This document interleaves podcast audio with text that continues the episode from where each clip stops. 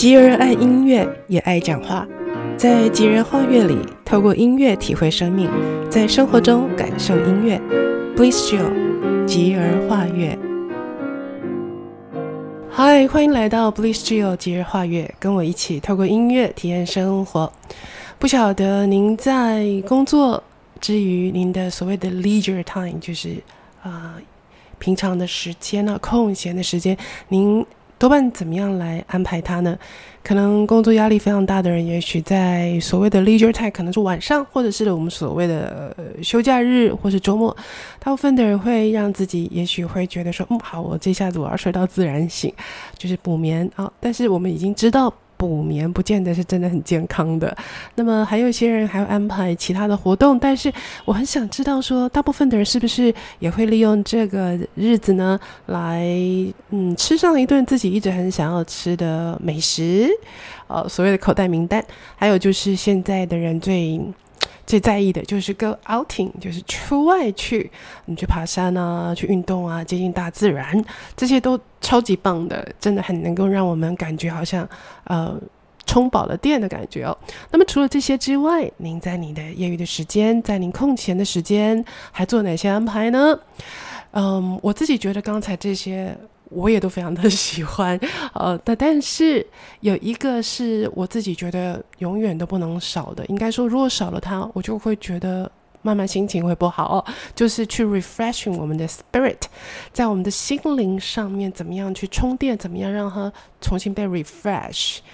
嗯，我觉得就是去找一个你有兴趣的展览，或者是 go for a performance，去看一个演出啊，一个表演。是很好的选择，特别呢是在台湾啊，我们只要花上甚至于可能二三十块钱，你就可以去欣赏一个非常棒的展览了。记得我出国去的时候，哇，有些票价包括停车，如果是停车去的话，还有或者是坐车，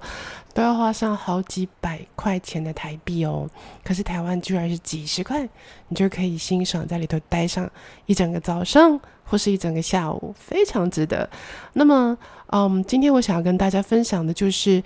也轰动了、震撼了相当多人的心灵的一个展览呢。那他的作品呢，也在在的会敲到我的内心哦。因为呢，我觉得我好像跟他有一点点像的，就是呢，嗯，我这一生当中也搬迁过很多次啊。比方说，我从台中读书，然后大学说到台北，又回到台。毕业又回来，然后就出国去 Boston 啊攻读我学位，然后又回来台中啊经营一段时间的事业之后呢，因为呃先生的关系就搬到台北，然后又在台北不同的区域住过，就是搬了几个地方，最后呢迁到了汐止，然后桃园。也就是说，在我一生当中，嗯，搬迁就将近大概有十十多次。那么在我的感受里头，特别是现在。坦白说，当一个人的年纪越来越大的时候，你搬迁到新的地方，你要，你要远离你原来好不容易。啊，认识建立起来的一个环境、生活圈跟朋友，你要重新再 build up，其实真的对一个人来讲不是那么容易的事情。特别是我办这么多次，一直在重复着同样的过程，就是重新去适应新的环境，重新去认识啊、那个地方的人，然后又要再重新来，再重新来，再重新来。那么这个展览的这位啊、艺术家，他的他自己在他的展览当中也不断在诉说这些，所以我觉得很容易打动我。那么，我相信你如果去的话，一定，我觉得他的作品一定会在不同人的内心里头敲掉你，敲到你。然后看完他的展览之后呢，包括他，我们会感受的他，还有我们自己，就很容易因着他的作品会触动我们，去想说，嗯，那么接下来我们到底要去到哪里？那个去到哪里，可能是内心的，也可能是我们人真的换一个地方，或者是接下来你要做什么？哈。好，那么这个展览呢，它在一开始的时候，在这个全球第一次的展览是由他自己本国国籍的日本啊，我们大概这个做艺术家是日本人呢，就是日本森美术馆馆长片冈真实呢，去找这个艺术家来谈这个策划，谈这个展览，在日本的展览。那么呢，那个时候他的整个的展览的名字叫做《战斗的灵魂》哈，他一直在日本，到去年的十月十六号的时候，已经在日本吸引了六十万人次的参观者。那么后来呢，就因为相当震撼人啊、也很受吸吸引，也很受好评，所以后来在日本之后，他们就确定要展开呃国际的巡回。本来一开始的时候，首站是韩国，接下来是要呃澳洲啊、印尼啊等等等，然后预计是。呃，二零二零就今年的五月份来到台北，可是因为疫情的关系呢，许多的展览，许多国家呢就先嗯呃跟他们谈是先延期或者是取消，因此呢，我们台北美术馆呃就变成意外的成为亚洲巡回的第一站。你看我们多幸运！那么由这位艺术家岩田千春他。带着七位的工作工作室的人来到台北，那用好长的时间布展。那北美馆自己呢，也出动了五十位哇，很五十位以上的工作人员，包含他们就是五十七将近六十位的工作人员，合力的来完成这个展览哦。这个展览为什么要这么多人呢？我们都知道哈、就是呃，他一共。包含了这位艺术家，他大概加起来一百多件作品，可是并不是因为作品数量大的原因，他二十五年来的创作呢，嗯，除了我们一般人所知道的画作。哦，或者是我们所说的 statue 雕塑或摄影之外，其实它有行为艺术的录像，最嗯让人震撼的就是大型的装置艺术，所以才需要这么多人参与策展。那么另外，我最自己觉得很棒的是，他还参与了舞台设计跟他相关的一些图稿的的这个创作。所以说起来，这位其实以艺术家来讲，他年纪虽然很轻，还不到五十岁，他是一个多方位的一位创作者。而且我非常喜欢的是，他说他的作品想要传达人内心里面的纠葛、格斗，没有办法表达的情绪，以及难以说明他自己是谁的那种心情，他就帮他们都画成作品。也许是因为，嗯，我自己觉得我还算蛮顺利的长大，但是也经历了不少的事情，所以真的还可能还加上年纪吧，因为已经不是二三十岁的年轻人，有一些的经历跟感受，所以他的作品，嗯，几乎每一件都可以。都可以很敲到我的内心。